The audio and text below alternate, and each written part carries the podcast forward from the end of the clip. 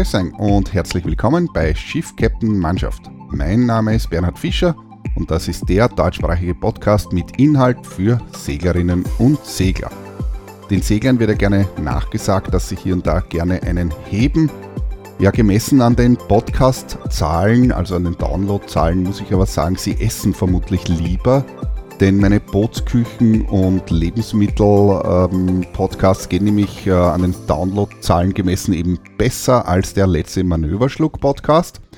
In dem Zusammenhang ähm, ist mir auch aufgefallen beim Durchgehen meiner Podcast-Liste, die insgesamt doch schon nicht mehr ganz so kurz ist und sich doch schon über einige Jahre zieht, dass ich ein bisschen den Überblick verloren habe, dass es dann noch einen Podcast gibt, nämlich der mit der Nummer 8 und der heißt Lebensmittel- und Schiffsküche.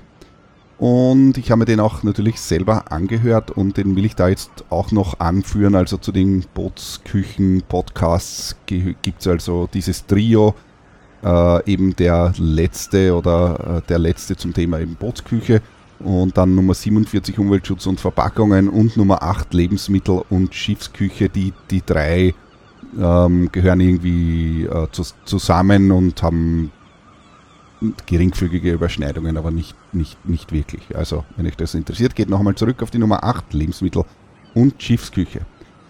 Irgendwie habe ich mich leider ziemlich verkühlt und ich hoffe, dass meine Stimme nicht zu sehr nasal klingt.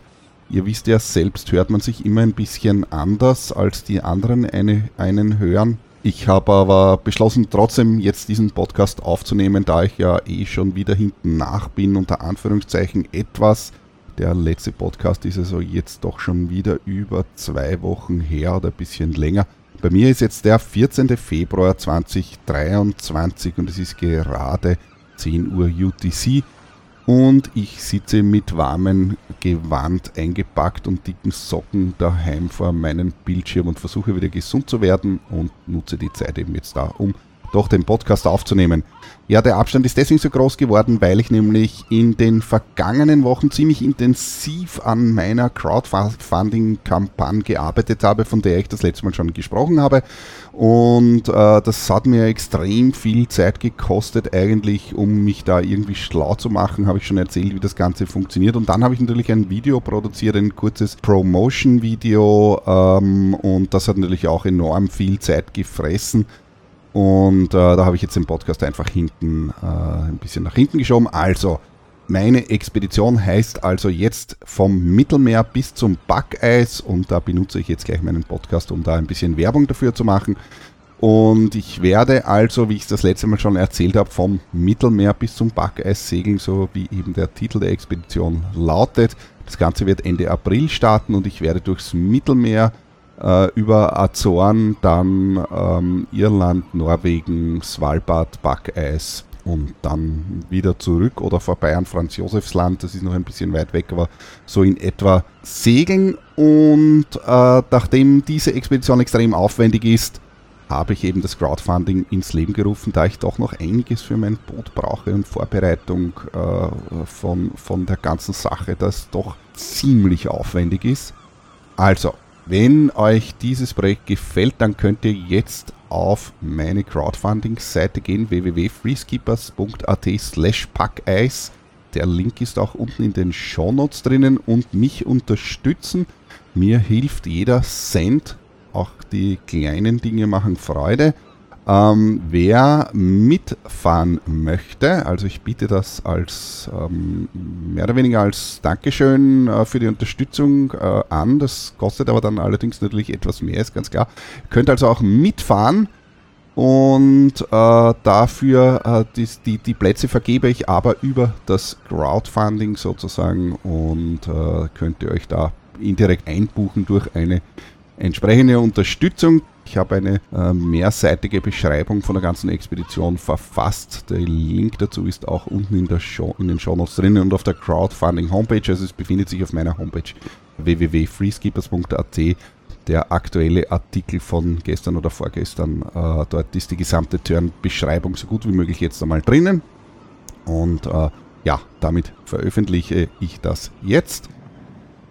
Und komme damit auch schon zum nächsten Thema. Ich habe beim letzten Thema, äh, beim letzten, in der letzten Episode und in der vorletzten Episode äh, ja auch ein bisschen da, dazu aufgerufen, mir E-Mails zu schreiben, weil ich die Frage gestellt habe, ja, wer seid ihr denn eigentlich? Und da habe ich doch tatsächlich ja, einige Antworten bekommen und ich habe auch natürlich alle persönlich beantwortet. Ein paar möchte ich da jetzt kurz zitieren. Und zum einen hat mir der Gerhard geschrieben von der Segelyacht Timeout, der sich vor einigen Jahren beruflich verändert hat, nenne ich es jetzt mal so, und äh, sich eben eine Yacht gekauft hat und damit jetzt hauptsächlich im Mittelmeer in Griechenland segelt, schon doch schon seit einigen Jahren.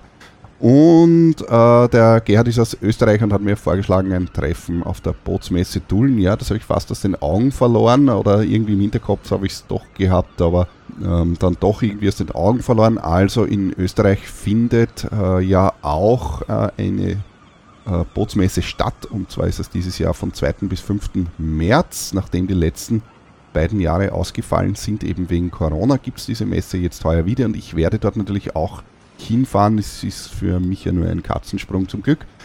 Äh, befindet sich in Niederösterreich in der Stadt Dullen und äh, ich werde wahrscheinlich am 2. und oder 3. März dort sein.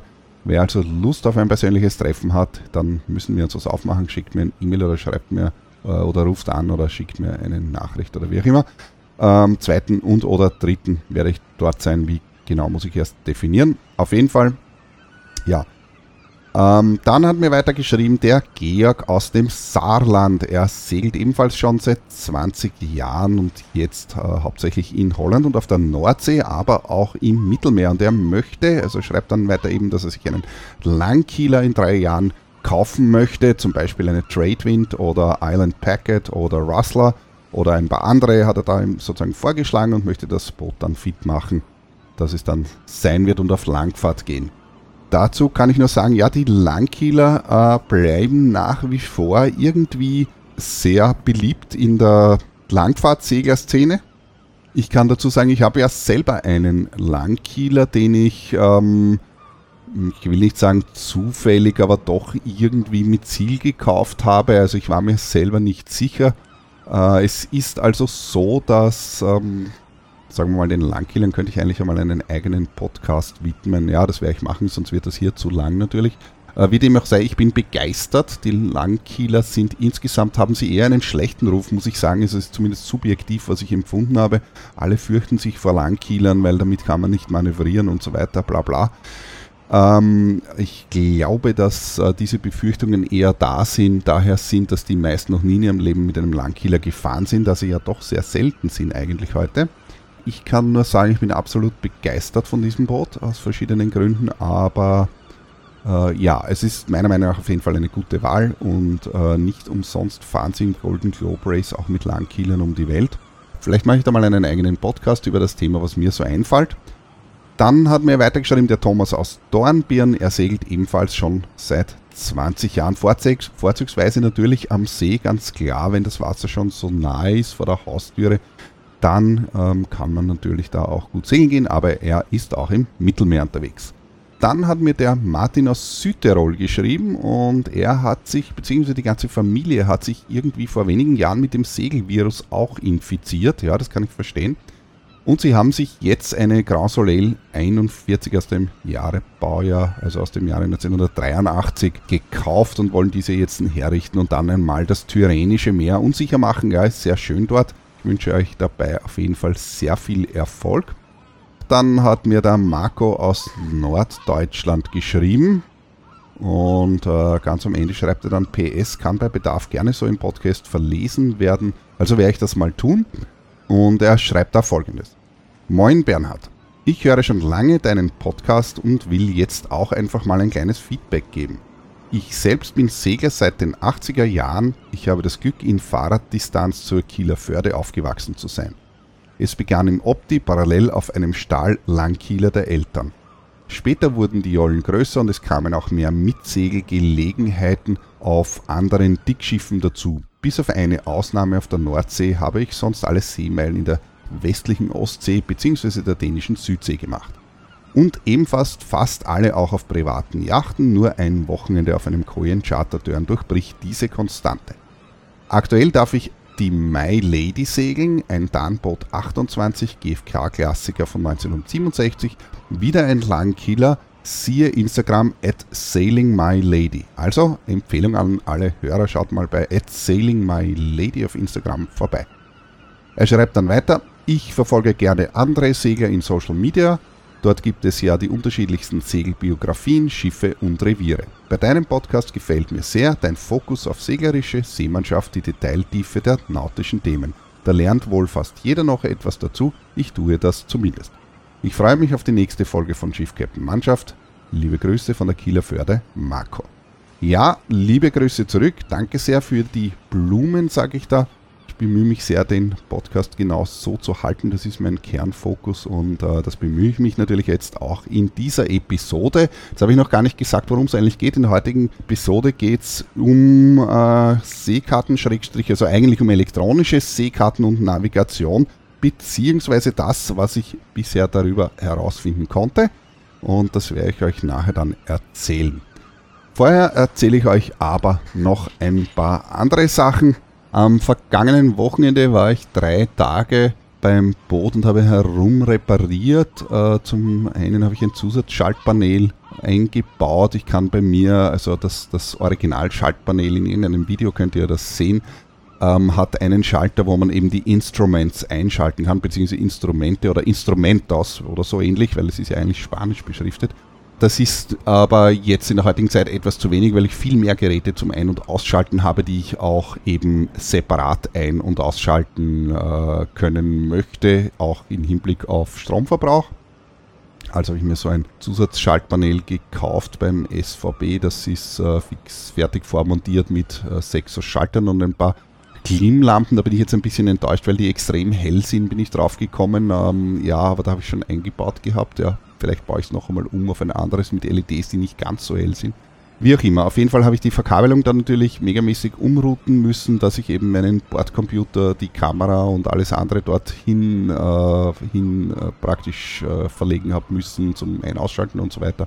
Bei der Gelegenheit habe ich auch jede Menge alte Kabel ausgezogen. Das passiert mir jedes Mal, dass ich ähm, beim, sag ich mal, sobald ich irgendwas mit einer Elektrik auf dem Boot angreife, irgendwo Kabeln finde, die mm, mit offenem Ende irgendwo herumliegen und kein Mensch weiß mehr, wofür die gut waren. Die fädel ich dann alle aus, weil ich brauche keine Kabeln, die keine Funktion haben, im Boot herumliegen, also ziehe ich das alles aus.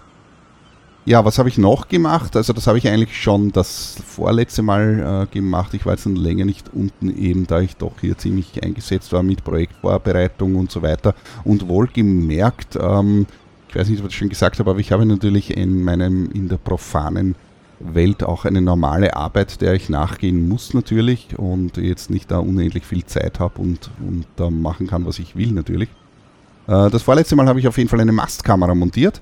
Äh, zu dem Zweck habe ich ein Cat5-Kabel in den Mast eingezogen und ähm, habe dann äh, oben eben äh, ein, ein, Montagebügel an den Mast genietet und dort, also ganz, ganz oben natürlich, äh, weil sonst sieht man ja nicht vorbei, eine Kamera montiert. Das ist eine IP-Kamera, die habe ich seit Jahren herumliegen. Die ist früher in meinem Stall gehängt, damit wir die Tiere sehen können. Äh, die habe ich jetzt natürlich noch immer und schaut jetzt nach vorne aufs Meer. Der Ausblick ist echt toll. Von 15 Meter Höhe sieht man doch einiges mehr als von unten. Wie sich das Ganze bewähren wird, wird man erst sehen. Ähm, ja, es ist eine BOE-Kamera und äh, die, also Power over Ethernet, das heißt die Stromversorgung kommt auch durch das Kabel und zu dem Zweck habe ich unten natürlich einen äh, BOE-Adapter montieren müssen, also einen, äh, ein Adapterkabel, es ist äh, passives BOE, das heißt man speist es unten in das Ethernet-Kabel 24 äh, Volt ein. 24 Volt ist natürlich etwas unpraktisch, das bedeutet, ich habe unten einen Mini-Inverter installieren müssen, der aus den 12 Volt die 24 Volt macht.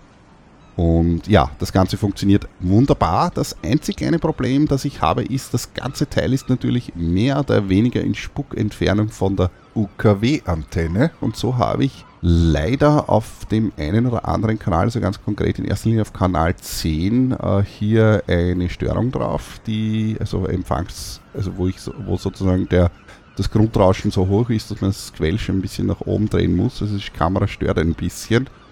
Ich habe dann daraufhin natürlich sofort gewusst, was man tun muss. Ich habe die ganze Kamera in Alufolie zum Testen eingewickelt. Das hat das zwar ein bisschen verbessert, aber nicht, nicht wirklich. Also da habe ich jetzt noch keine Lösung für das Problem gefunden. Das Kabel ist selbstverständlich geerdet.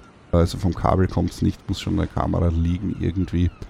Ähm, ja, vielleicht muss ich auch eine andere Kamera kaufen, eine modernere, die ist jetzt doch schon wesentlich älter, aber ja, keine Ahnung. Ähm, es soll aber auch nicht das Problem sein, denn ich brauche die Kamera ja nicht ständig. Ich kann sie ja einschalten, wenn ich was sehen will. Abgesehen davon äh, bin ich normal auf Kanal 16 und äh, da stört mich das nicht, wenn am 10er ein paar äh, Kilohertz darunter ein, ein paar Störungen daherkommen, wie dem auch sei. Ja, also das ist noch derzeit ein bisher ungelöstes Problem. Wer Ideen hat, der darf mir diese natürlich gerne per E-Mail schicken, würde mich freuen.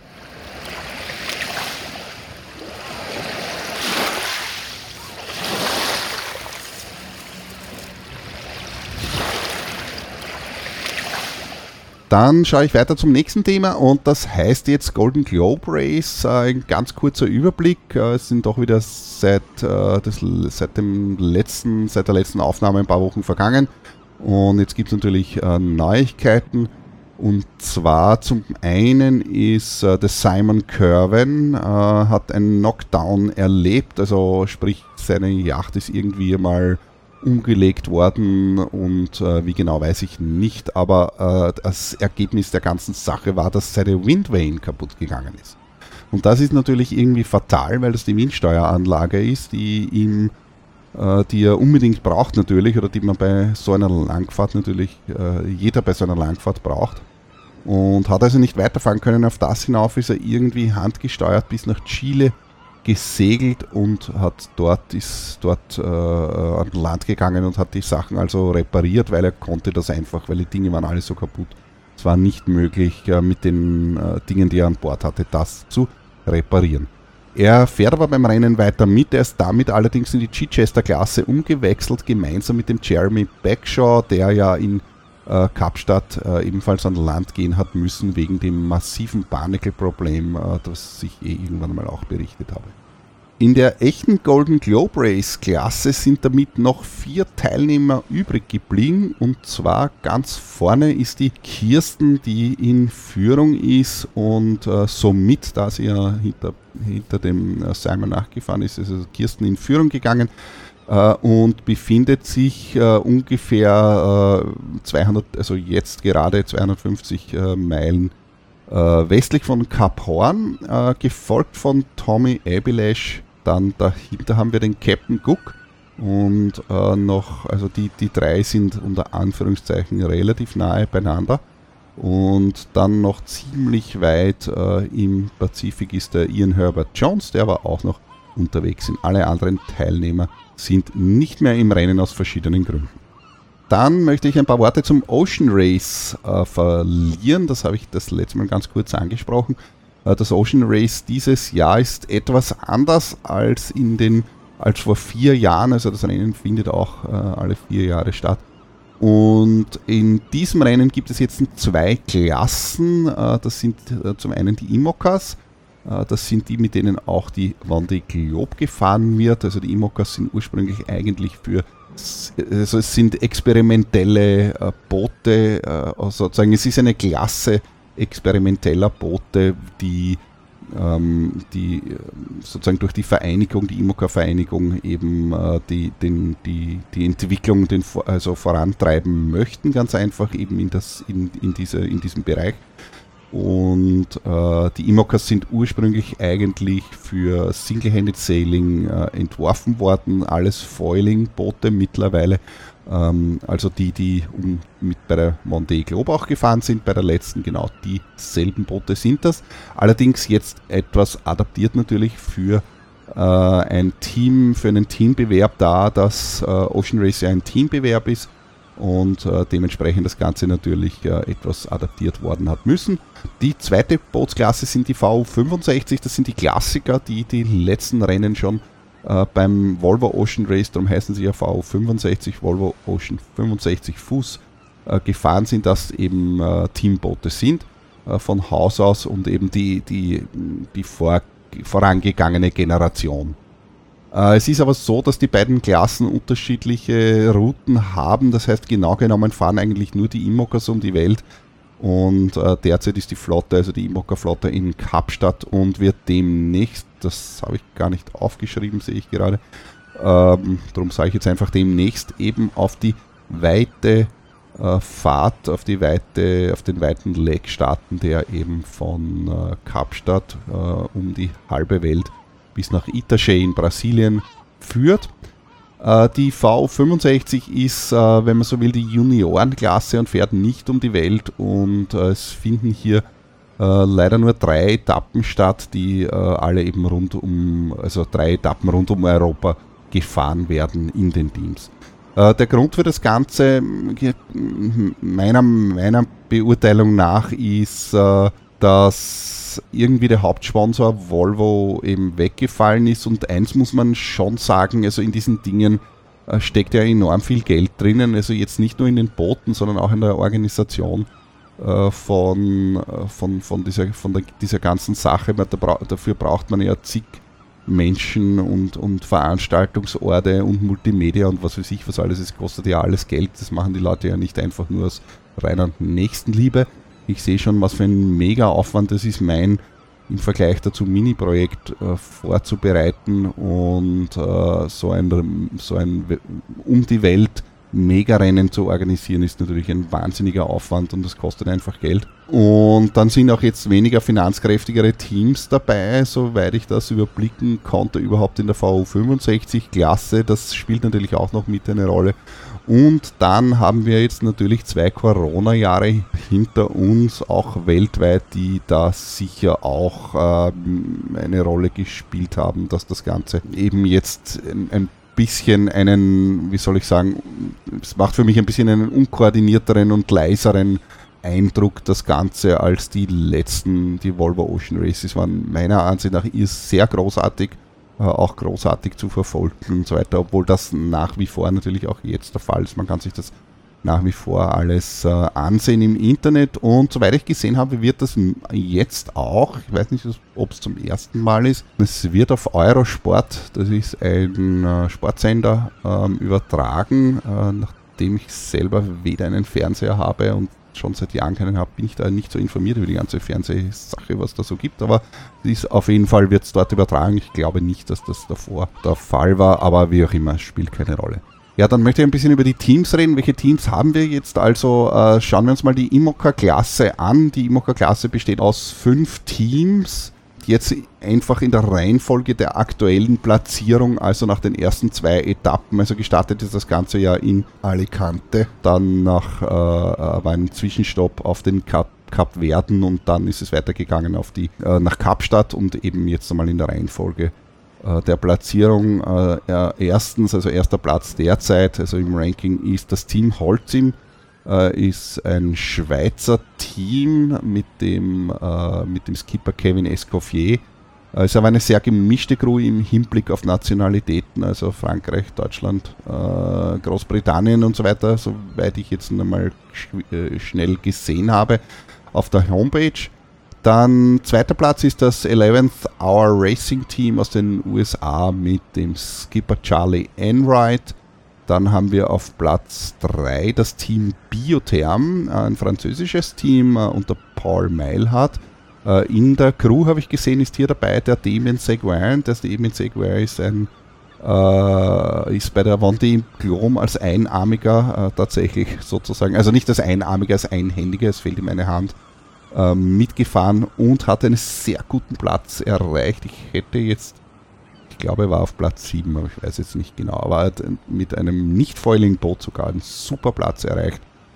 Ähm, ja, und ist hier im französischen Team dabei. Dann gibt es auf Platz 4 das Team Malizia, äh, das deutsche Team mit Boris Herrmann.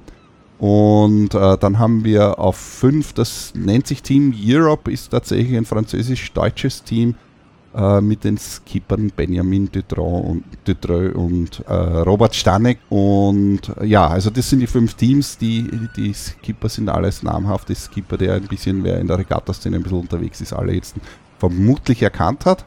Äh, dann möchte ich in die, ähm, die V65-Klasse schauen. Äh, in der V65-Klasse gibt es sechs Teams und ja, vielleicht zum, zum Ocean Race, äh, es gibt diese Import Races immer und dann die Ocean Legs. Äh, das heißt, es wird also, zumindest die E-Mocker-Klasse fährt um die Welt und in jedem Hafen gibt es dann ein sogenanntes Import Race, also wo die Boote gegeneinander um, äh, um Bojen fahren. Was durchaus eine ziemliche Challenge ist, nachdem alle diese Boote sind ja für Langstreckenregatten konzipiert und, und nicht für, für rasches in kleine Schläge wenden, Halsen, umbojen und so weiter. Es ist durchaus eine Herausforderung.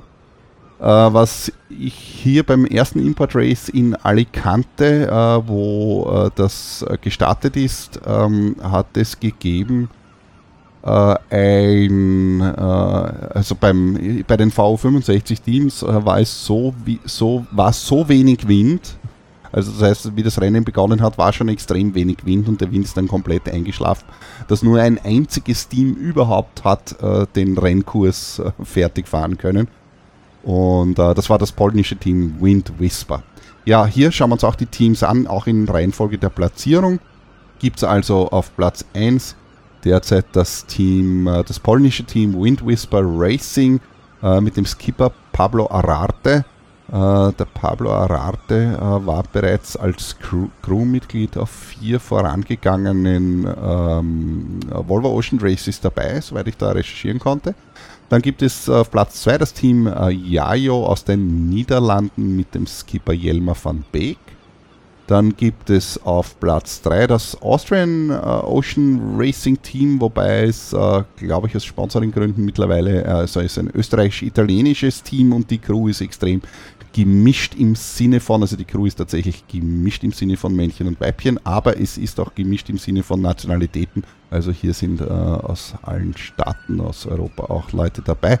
Mit dem Skipper, mit dem niederländischen Skipper Gerwin Jansen. Dann haben wir auf Platz 4 das äh, Team Amber Sail 2 aus Litauen äh, mit dem Skipper Rokas Milevicius. Und dann haben wir auf Platz 5 das Team Viva Mexico mit dem Skipper Erik Brockmann und auf Platz 6 äh, Miripuri Foundation aus Portugal mit dem Skipper Antonio Fontes.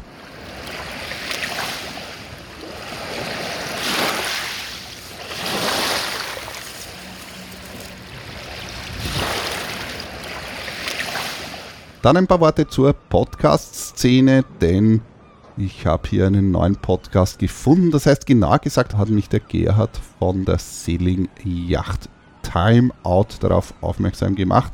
Und zwar, es gibt hier einen neuen Podcast und der heißt, äh, also Podcast in Bezug auf Segeln jetzt, äh, der heißt Segeln ist mehr und das ist eine Koproduktion von Thomas Käsbohrer und Ümit Usun. Äh, beide kennt ihr eventuell oder ziemlich sicher vermutlich. Äh, und äh, die beiden haben sich offensichtlich jetzt zusammengetan und seit, nehmen seit einiger Zeit, also noch nicht sehr lange, aber nehmen seit einiger Zeit jetzt äh, eben den Podcast Segeln ist mehr im Duett auf. Also ich kenne beide persönlich, der Ümit Usun hat seine einen eigenen Podcast produziert und zwar das, Charterbar Yachting Podcast von eben sozusagen gleichnamig mit seiner ähm, Charteragentur, eben Charterbar Yachting. Äh, den Podcast hat aber offensichtlich im August eben zugunsten von Segeln ist mehr mit dem Thomas ähm, eben eingestellt. Also hört euch das, hört dort rein. Ich habe es auch angehört, schon ein paar Episoden. Ist sehr nett zuzuhören, den beiden. Dann gibt es natürlich nach wie vor das Segelradio von Hinak Weiler, der auch immer wieder sendet. Und ich glaube, er ist tatsächlich im deutschsprachigen Raum derjenige, der, der älteste Podcaster überhaupt, äh, der, ich weiß es jetzt nicht, aber sicher schon seit zehn Jahren Podcasts aufnimmt. In mehr oder weniger regelmäßigen Abständen, ein bisschen so wie bei mir, sind dann immer wieder Phasen dabei, wo es aus irgendwelchen Gründen halt nicht gibt. Und dann habe ich gefunden, äh, die Segelreporter. Die Segelreporter kennt ihr wahrscheinlich auch, ein Online Segel-Online-Magazin. Und da gibt es eben jetzt den Segelreporter Podcast seit mittlerweile schon zwei Jahren. Äh, die haben begonnen hier mit diesem Podcast, glaube ich, unmittelbar danach, wie ich dann aus verschiedenen persönlichen Gründen ja in der Versenkung verschwunden bin Und dann gibt es dann noch einen Podcast und der heißt Viel Wind um nix.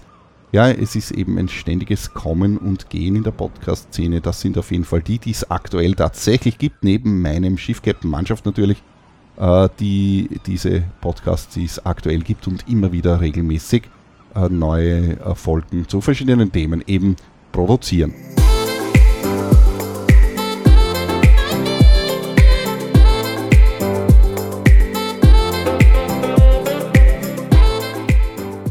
Jetzt habe ich also schon eine halbe Stunde verbraten, sehe ich gerade auf meiner Timeline. Äh, dann komme ich hier auf jeden Fall mal zu dem Kartenthema elektronische Karten und ich erzähle mal so, was ich äh, bisher alles herausgefunden habe. Mit dem Thema beschäftige ich mich deshalb nicht nur wegen diesem Podcast, sondern auch, weil ich ja selber auf meinem Boot nun Seekarten brauche und Software.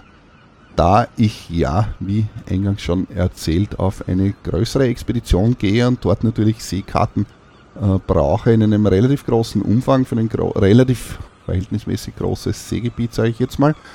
Also habe ich begonnen da zu recherchieren. Also ganz konkret brauche ich natürlich eine entsprechende Software und dann brauche ich natürlich auch Karten dazu. Also ganz konkret benutze ich habe ja einen Bordcomputer installiert bei mir. Ich war jetzt, wie ich eingangs habe ich schon erzählt, wieder unten und das ist schon definitiv äh, ein Qualitätsgewinn auf einem äh, 20, äh, Verzeihung, 21,5 Zoll Bildschirm mit Maus und Tastatur zu arbeiten im Vergleich eben zu diesen Kartenplottern, sage ich mal generell. Äh, ihr wisst ja schon aus meinen vorangegangenen Dingen, dass ich ja nicht so ein Kartenplotter-Freund bin, aus verschiedenen genannten Gründen bereits in der Vergangenheit.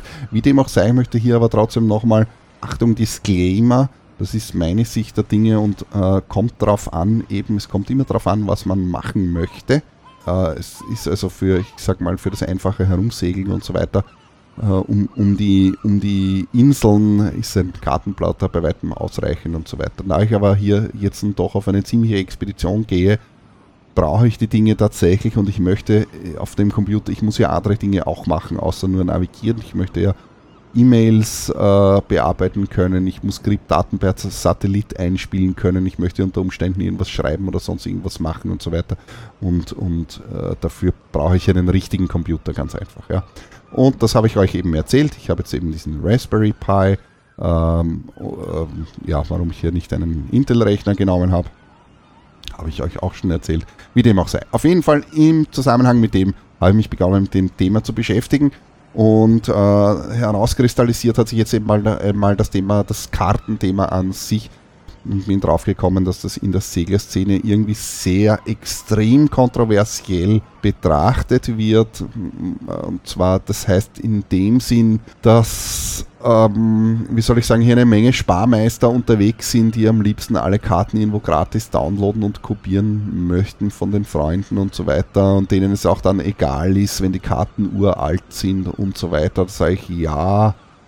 Ähm, ja, wie gesagt, das ist für mich dasselbe Thema wie, äh, wie es kommt darauf an, äh, was ich machen möchte. Also wenn ich in demselben Revier immer segle im Umkreis von, sag ich mal, 50 Seemeilen, das ich dann eh schon auswendig kenne, dann ist es mir wahrscheinlich ziemlich egal, was für Karten ich habe.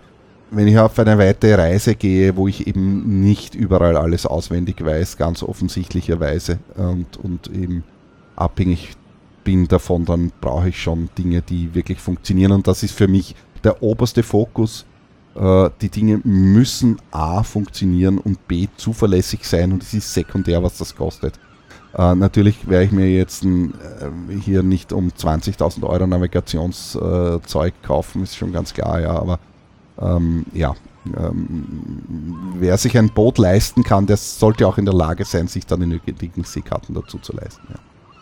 Ähm, wie dem auch sei, ich bin eben auf der Suche nach Software und habe aber dabei noch nicht wirklich intensiv, naja, kommt drauf an, was man als intensiv äh, sieht. Es ist also so, dass es gibt also im Merchant Shipping ähm, verschiedene Navigationslösungen, aber da sprechen wir natürlich von anderen Dimensionen, die auch finanziell weit weg von, von dem sind, also Lichtjahre weit weg.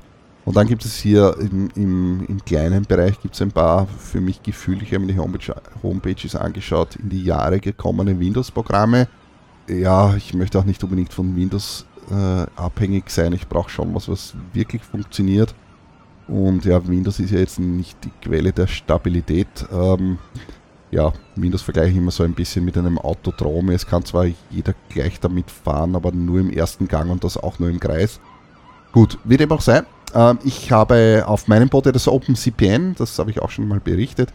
Und jetzt bin ich auf eine neue Software ge gestoßen, von der bin ich extrem angetan.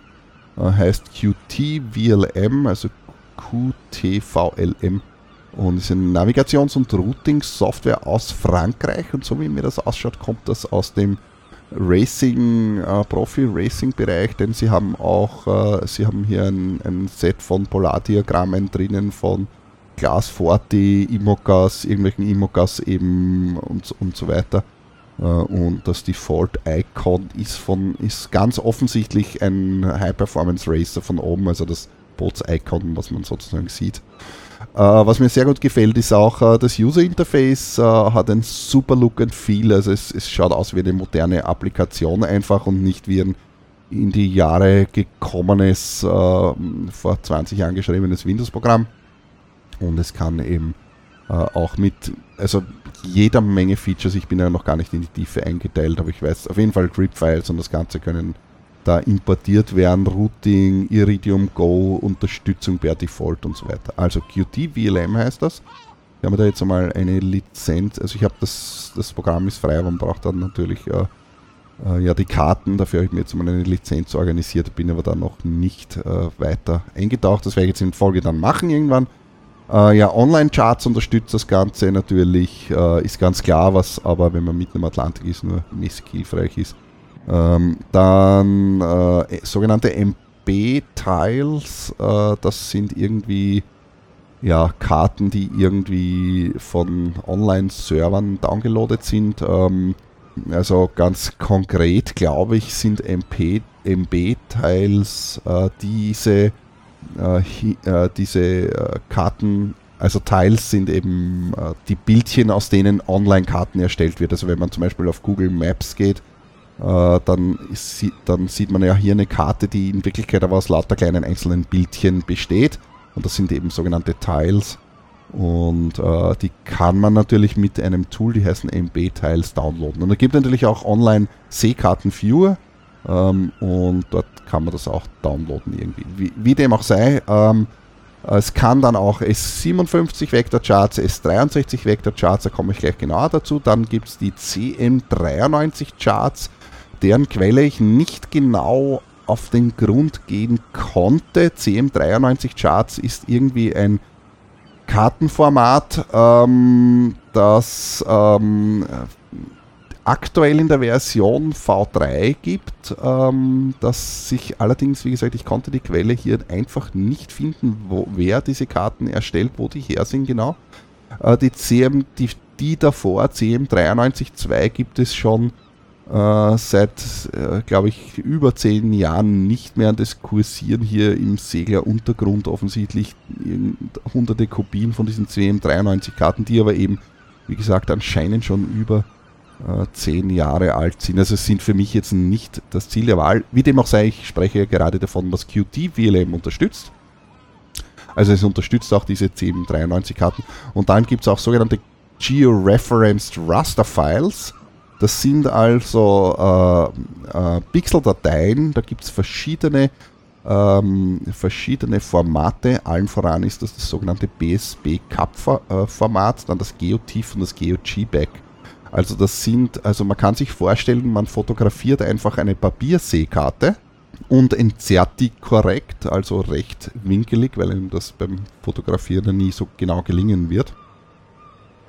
Und dann tut man das Ganze georeferenzieren, also man, man gibt ähm, Koordinaten in, in, einem Meta, in, Meta, äh, in einem Meta-Tag äh, dazu, auf welche exakten Koordinaten und, und auch in welchem Koordinatensystem wohlgemerkt, also idealerweise BGS 84, äh, gibt man also dazu und diese Karten kann man dann eben auch verwenden. Das ist, das können die meisten Programme können das übrigens, es ist ein althergebrachter Standard, wenn man so will, äh, dass man solche Rasterdateien, äh, also Pixeldateien eben hat, die man georeferenziert.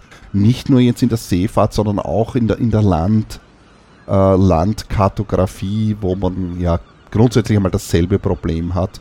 Äh, wie bringe ich also Karten in digitaler Form in, in eine Software und die Karten müssen ja äh, georeferenziert sein. Das alleine wäre eigentlich schon einmal ein Thema. Vielleicht werde ich über das einmal sprechen. Ja, das werde ich mir notieren. Äh, ich möchte aber weitergehen beim Thema bleiben, also Seekarten. So, jetzt habe ich vorher genannt, also was gibt es mal für Seekarten? Also allen voran die professionelle Quelle für Seekarten ist der sogenannte S57-S63 Standard und das ist ein Industriestandard für sogenannte ENCs. Also wer ein bisschen recherchiert im Internet über digitale Karten äh, oder Seekarten generell wird bald auf den Begriff oder auf die Abkürzung ENC stoßen und ENC heißt so viel wie Electronic Navigational Chart und, Elektro und wie der Name sagt, ist also eine für die, Navigations, für die Navigation geeignete elektronische Karte. Es gibt dann zum einen die, die Klassiker oder die unter Anführungszeichen alten, das sind die sogenannten RNCs, also RNCs, das sind Raster Navigational, äh, Raster Navigational Charts. Und das sind einfach eingescannte Karten. Also man nimmt einfach eine Papierkarte, so wie ich es vorher eben dem Handy, wo ich gesagt habe, naja, man macht einfach ein Foto, man legt es auf den, man legt die Papierkarte auf den Scanner, scannt die ein, entzerrt die korrekt und tut dann äh, Koordinaten dazu, damit man die im im Anzeigeprogramm an die richtige Position bekommt. Und man hat diese Karte dann im Hintergrund und im Vordergrund hat man dann eben das Boot und den Mauscursor äh, und zum Beispiel die AES-Signale von den anderen Schiffen und, und in einem, in einem äh, in sozusagen in einem Layer darüber ähm, sieht man diese ganzen Sachen dann.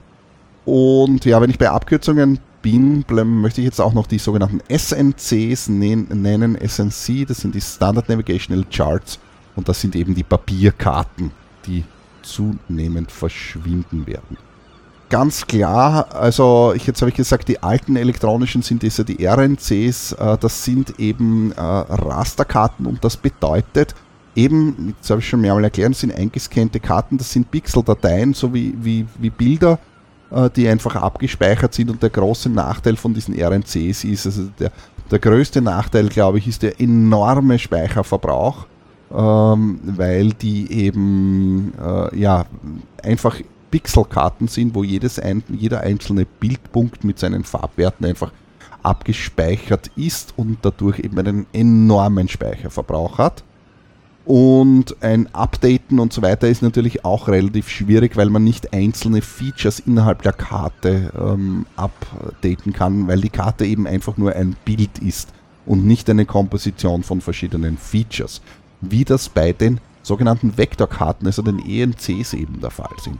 Vektorkarten sind äh, einfach äh, elektronische Seekarten in der Form, dass die Kartenfeatures in, in der Karte in, in, in einer Art Datenbank gespeichert ist. Also die elektronische Seekarte ist in Wahrheit äh, intern einfach eine Datenbank, in der die einzelnen Features, die auf der Karte drauf sind, einfach eben in Datenbankform gespeichert sind.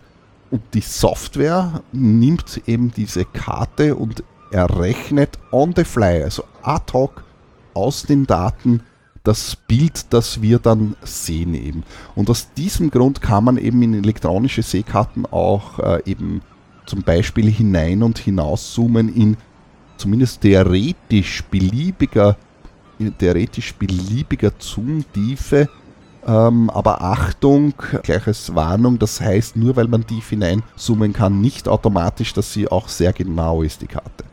Bei einer Rasterkarte kann man natürlich auch bis zu einem gewissen Grad zoomen und nicht zoomen. Es verhält sich aber dann wie genauso wie bei einem, wie bei einem Foto. Das kann jeder am, am Handy oder auch am PC natürlich ganz einfach äh, probieren. Wenn man also ein Foto macht von jemandem, dann umso weiter man hineinzoomt, umso pixeliger wird das.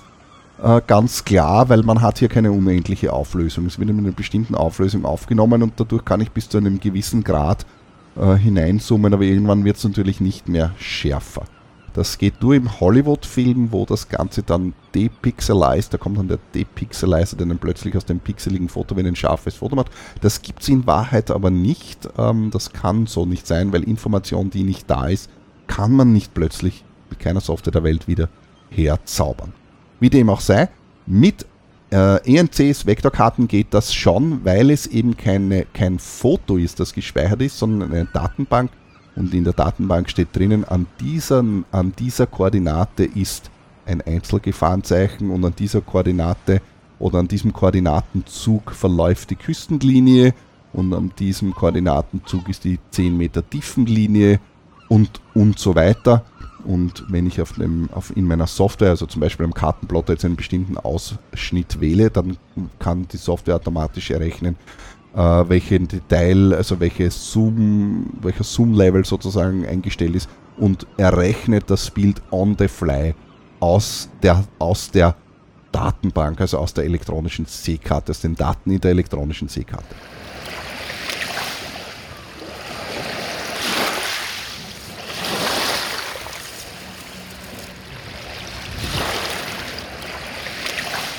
Wer nun ein bisschen im Internet eben nach Seekarten schon recherchiert hat, der wird äh, auch auf den Begriff ECDIS äh, gestoßen sein.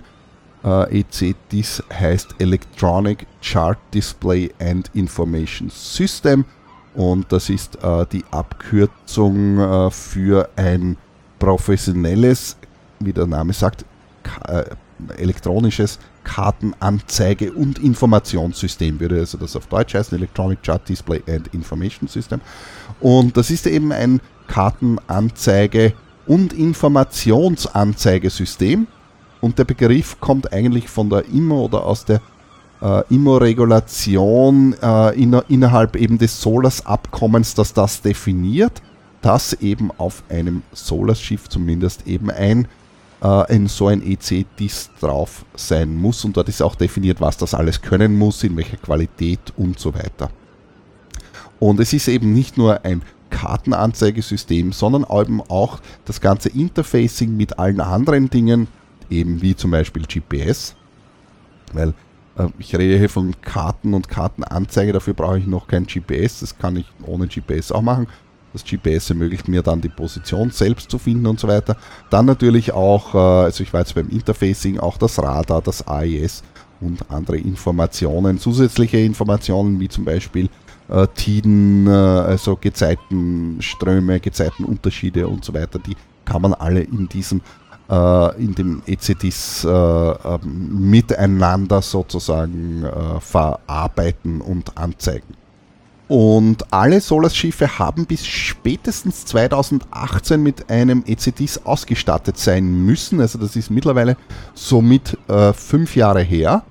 Und alle Solas-Schiffe müssen außerdem mit einem Backup-System äh, ausgestattet sein. Und das Backup-System kann entweder ein zweites unabhängiges elektronisches äh, Kartennavigationssystem sein oder eben auch Papierkarten. Und das bedeutet natürlich, dass damit die Papierkarten eigentlich gestorben sind oder langfristig gestorben werden. Natürlich gibt es diese noch immer, aber ähm, langfristig gesehen wird das langsam zu einem Fade-out Fade kommen. Das heißt, um ehrlich zu sein, weiß ich jetzt gar nicht, wie das jetzt in der Sportschifffahrt geregelt ist, aber ich werde da gleich mal ähm, zumindest das österreichische Recht konsultieren, nachdem ich mich da am ersten auskenne. Das Problem ist, Österreich als Binnenland ist da immer nicht ganz repräsentativ, da wir da natürlich, ja, ganz klar als Binnenland hat man da nicht nur relativ wenig äh, damit zu tun. Das ist generell ein Problem überhaupt, das ich jetzt auch in der Bootausstattung habe, dass man in Österreich nicht wirklich ähm, oder nur sehr selten Profis findet, die sich äh, auskennen eben als Binnenland. Es gibt keine Küste und es gibt auch keine Fischer oder sonst irgendwelche Profis, die eben mit Seefahrt zu tun haben. Das ist natürlich etwas schwierig, aber ich bemühe mich trotzdem immer so gut wie möglich Informationen zu sammeln und euch zu bringen. So viel also einmal zu den professionellen offiziellen Seekarten. Ähm, wo kommt, wo ist jetzt eigentlich die Quelle dieser Seekarten? Das ist immer die große Frage. Wo ist eigentlich überhaupt, wo, wo kommen die Daten denn eigentlich her? weil es gibt ja mehrere Elemente, die man betrachten muss. Das sind zum einen ist es natürlich die Software, mit der man das anzeigt. Dann hat man natürlich das Kartenformat, also wie sind die Daten eigentlich überhaupt gespeichert. Aber das Allerwichtigste ist eigentlich, wo kommen die Daten denn überhaupt her? Wer hat denn das Land überhaupt einmal vermessen oder die, die, das, äh, die See vermessen? Und dazu gibt es die International Hydrographic Organization, kurz IHO.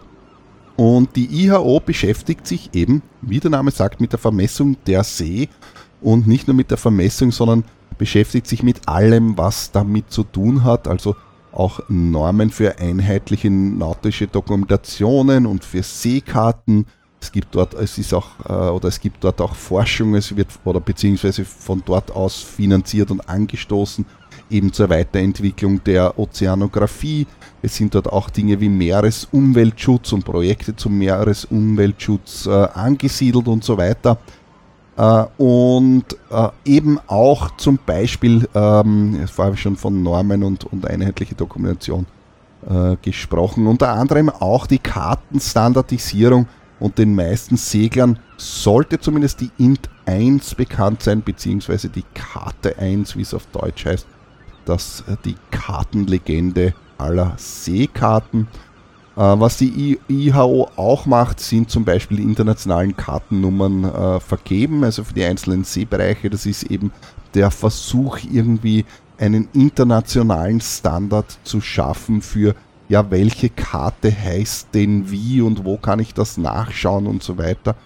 Äh, die Schifffahrt war ja immer schon, oder irgendwie es liegt in der Natur der Sache, dass Schifffahrt etwas Internationales ist überhaupt eben im heutigen äh, Frachttransport.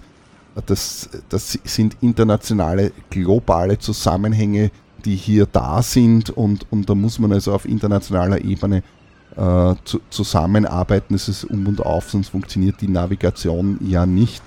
Äh, nicht wirklich, denn GPS und so weiter ist zwar alles schön und gut, aber GPS hilft nur bedingt was, wenn man keine Karte hat, wo man dann die Position einzeichnen kann. Auf der IHO-Homepage gibt es auch einen Kartenviewer, den könnt ihr euch anschauen. Das ist ein Online-Map-Viewer, wo man sehen kann, welche Karten sind da international schon genormt. Also es ist ziemlich weit, so wie ich das verstanden habe, sind noch nicht, ist es noch nicht 100% ähm, äh, weltweit abdeckend für alle, also die Normierung der Kartenbereiche, aber größtenteils. Und das kann man also dort ansehen. Ähm, vielleicht noch was, die, die Kartendaten selbst, wo, wo kommt der Inhalt her? Also die IHO ist ja eine internationale Organisation, ähnlich wie die IMO zum Beispiel, die International Maritime Organization oder äh, die ITU oder andere internationale Organisationen. Aber die, die vermessen selber natürlich nichts, die geben den Zusammenhalt. Die Vermessung der einzelnen und, und, und, und die Dokumentation eben der einzelnen Küstenabstriche, Inseln und so weiter, äh, Seeprofile und so, äh, ist ja in, in nationaler Hoheit. Das hat ja durchaus auch etwas mit, mit nationaler Sicherheit und mit, mit nationalen Interessen, Militär und so weiter zu tun. Es ist, ist ganz ein, ein Bereich, der nicht ganz so ohne ist in Wahrheit.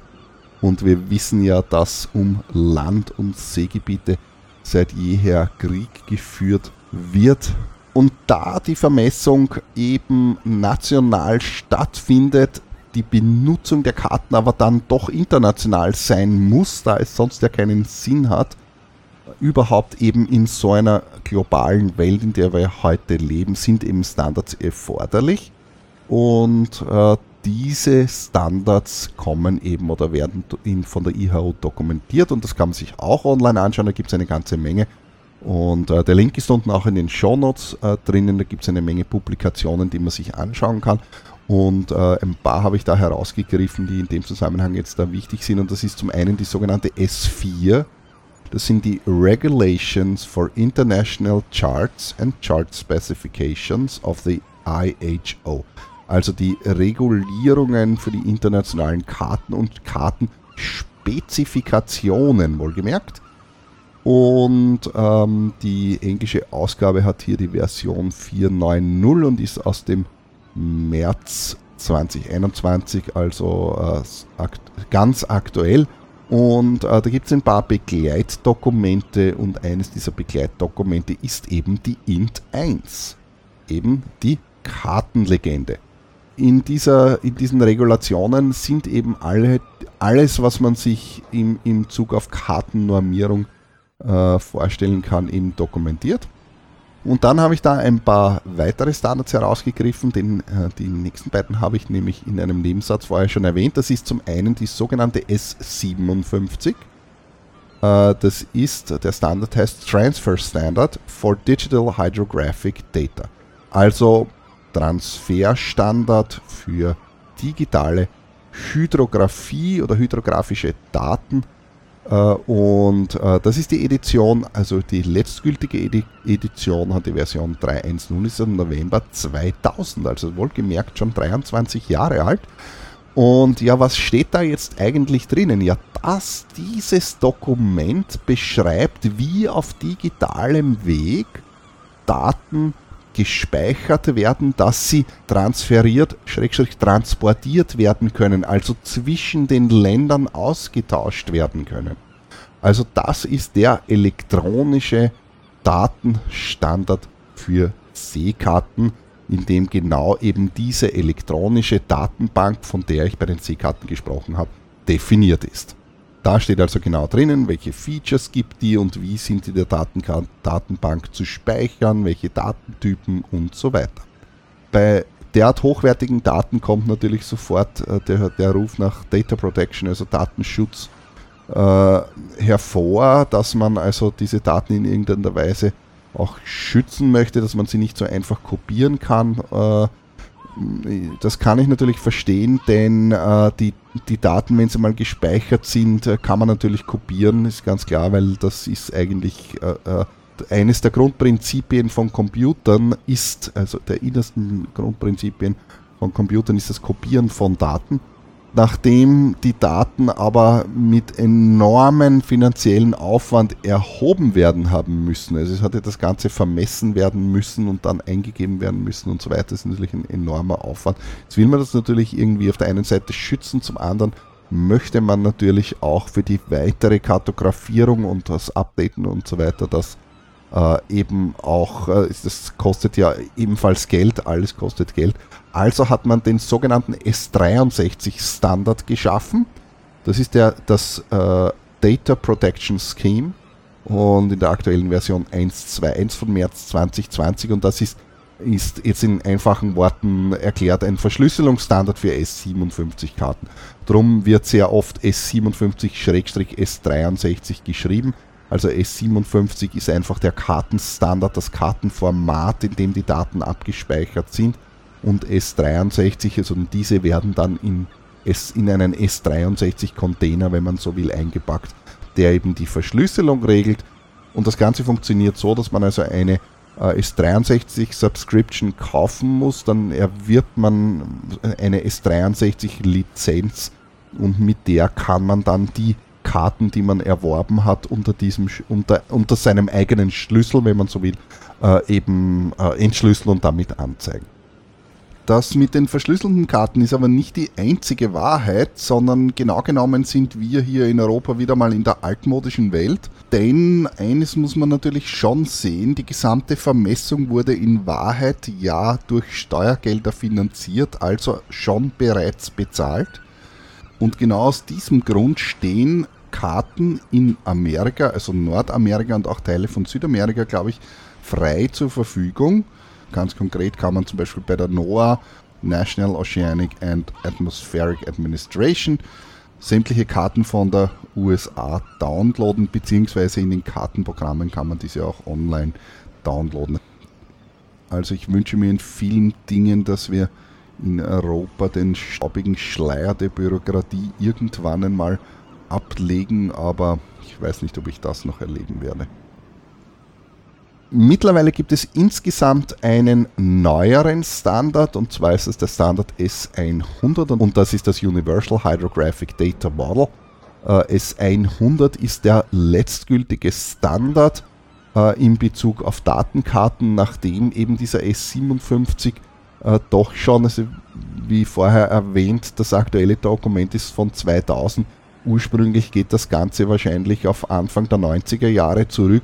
Äh, also das ist mittlerweile äh, somit 30 Jahre her und ja, in der IT, äh, in der Datenverarbeitung und so weiter hat sich seither ja gewaltig was verändert. Dementsprechend ist der S57 Standard natürlich nicht mehr ganz, ähm, wie soll man sagen, geeignet, um modernen Anforderungen gerecht zu werden. Und dementsprechend also er ist nach wie vor im Einsatz, aber dementsprechend hat man schon vor längerer Zeit begonnen daran zu arbeiten, einen aktuellen Standard, der auf, auf die moderne, heute verfügbare Technologie zugeschnitten ist, geschaffen und das ist eben der S100 Standard. Und das Besondere an Standards ist eben, wie der Name sagt, es sind Standards, an die man sich, wenn man sich an diese haltet, eben eine super Interoperabilität bekommt das heißt, ähm, ich kann, also im Speziellen jetzt eben bei, dem, bei den S57-Karten, ähm, äh, kaufe ich mir eben so eine S57 Subscription und dann kann ich bei jedem Kartenhersteller der Welt sogenannte S57 oder eben S63 Karten kaufen und die in mein elektronisches Navigationssystem importieren, sofern es das eben kann. Professionelle Systeme können das da gibt es jetzt natürlich verschiedene Kartenhersteller, die sich eben an diesen Standard halten und allen voran. Ich glaube, der größte Distributor ist die, sind die sogenannten Admiralty Charts aus Großbritannien. Die Admiralty Charts, äh, klassischerweise gab es ja in sogenannten SNCs, also sind die Papierkarten. Äh, das Papierkartenservice wird aber bis 2026 aufgelassen. Äh, aktuell haben sie einen Print-on-Demand-Service wie verschiedene andere auch. Also zum Beispiel in Norwegen, Norwegen gibt es das Kartwerket.no, ist also ebenfalls ein, kann man also ebenfalls Print-on-Demand Karten äh, bestellen. Ansonsten halt elektronisch in S57 oder S63 Format downloaden. Äh, von den Admiralty Charts ist, wie ich schon gesagt habe, glaube ich, der größte Distributor der Welt, was äh, Vektorkarten betrifft. Und da gibt es eben das Vector Chart Service, wo man online eben sich das anschauen kann, welche Karten es da gibt und die eben entsprechend downloaden und verwenden in der Software. Das ist allerdings Profibereich, ähm, sprich äh, Merchant Shipping beziehungsweise alle Arten von, von Software, die eben S57, S63 Karten unterstützen, können das auch lesen. Dazu zählt unter anderem eben der Qt-VLM, von dem ich vorher gesprochen habe, und auch das OpenCPN, glaube ich, kann die S63 Karten lesen. Bin ich mir jetzt nicht sicher, aber ich glaube schon.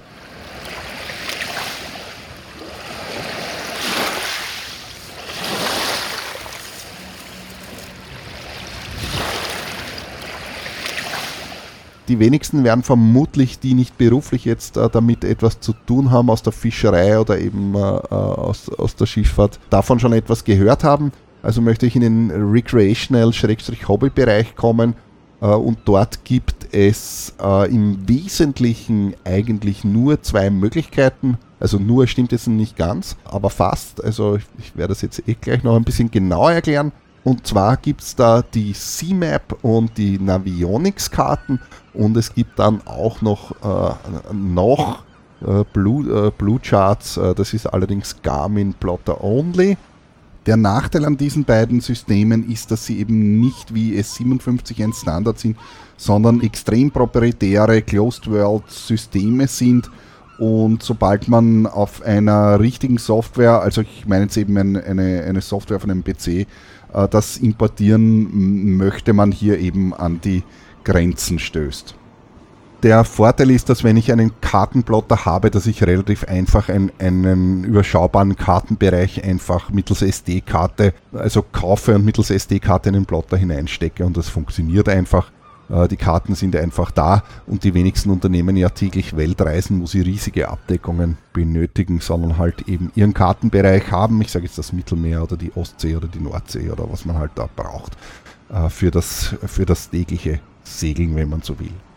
Und Navionics ist ein Unternehmen, das ursprünglich in Italien gegründet worden ist und das sich eben auf elektronische Karten auch spezialisiert hat. Die Firma ist dann aber 2017 eben von Garmin gekauft worden und die Karten funktionieren auf allen halbwegs aktuellen Kartenplottern. Also wenn man irgendein uralt Steinzeitgerät hat, wird es wahrscheinlich schwierig, aber wenn man halbwegs einen aktuellen Plotter hat, dann kann man äh, Navionics Karten drauf verwenden. Es gibt auf der Homepage von Navionics einen, äh, eine Kompatibilitätsliste, wo man nachschauen kann, ob sein Kartenplotter dabei ist, damit man, äh, damit man eben äh, vorher, bevor man sich etwas kauft, weiß, ob das Ganze eben auf seinem Plotter dann auch läuft. Aber wie gesagt, äh, so, ich habe das ein bisschen überflogen, die, die halbwegs aktuellen Modelle werden also da unterstützt. Was kostet das Ganze? Ähm, ja, das kommt darauf an, welchen, äh, welchen Bereich man benötigt. Also ich habe jetzt da mal so ein bisschen geschaut, es gibt ja verschiedene Pakete. Wenn man so ein halbes Mittelmeer haben möchte, dann kauft, dann kostet das irgendwie 250. Wenn man aber das ganze Mittelmeer haben will, bis, bis äh, hinaus, ähm, also auf die, äh, ich sage mal, äh, verwandten Gebiete, sprich äh, Kanaren, Madeira, äh, also Gibraltar hinaus auch noch ein Stückchen, dann kostet das Ganze initiell schon 350 und wenn man aber da so wie ich ähm, ein, ein, sag ich mal, ein Großprojekt vor, vorhat, wo ich durchs halbe Mittelmeer durch muss, dann eben an Irland und England, äh, Frankreich, Irland, England vorbei, dann Norwegen, dann Island, dann muss ich mir vier oder fünf solche Kartensets kaufen und bin dann äh, gleich bei 1500 Euro angekommen da relativiert sich das Ganze schon. Eine weltweite S57 Subscription bei, äh, bei der ähm, Admiralty, beim Admiralty Chart Vector Series habe ich jetzt mit 5000 Euro in Erinnerung. Also 5000, also ich brauche natürlich keine weltweite Abdeckung. Also das ist nur das andere Extrem. Da bekomme ich also ähm, hochaktuelle, äh, hochgenaue Karten. Äh, es relativiert sich, also man muss sich schon, wenn man eine größere Reise macht, sehr wohl mit diesem Kartenthema sehr intensiv auseinandersetzen. Wie schon gesagt, äh, mehrmals zu, immer zuerst überlegen, was will ich eigentlich haben, was brauche ich und dann kann man schauen, was das Richtige ist. Also wenn man ein bisschen im Mittelmeer herumfahrt, ist es egal, dann kann ich mir so eine 250 Euro halbes Mittelmeer-Subscription äh, äh, Karte kaufen. Man muss dann auch noch die Subscription kaufen, auch noch dazu. Das heißt, man kauft initiell einmal einen Kartensatz, den hat man dann und dann die Karte aktualisiert sich natürlich nicht von alleine und die muss man aktualisieren äh, oder sollte man aktualisieren und das, das ist dann die sogenannte Subscription. Ähm, das heißt, man bekommt dann auch Updates auf seine Karte. Ich habe jetzt die Preise nicht im Kopf, aber es ist überschaubar, kostet dann 50 Euro pro Kartensatz oder irgendwie so, also jährlich. Ähm, ja, ist also durchaus überschaubar. Ja, der zweite große Hersteller oder der größere Hersteller äh, ist neben Navionics ist äh, CMAP, also C, C-Map. CMAP ist Teil einer noch größeren äh, Gruppe, der sogenannten Navico-Gruppe.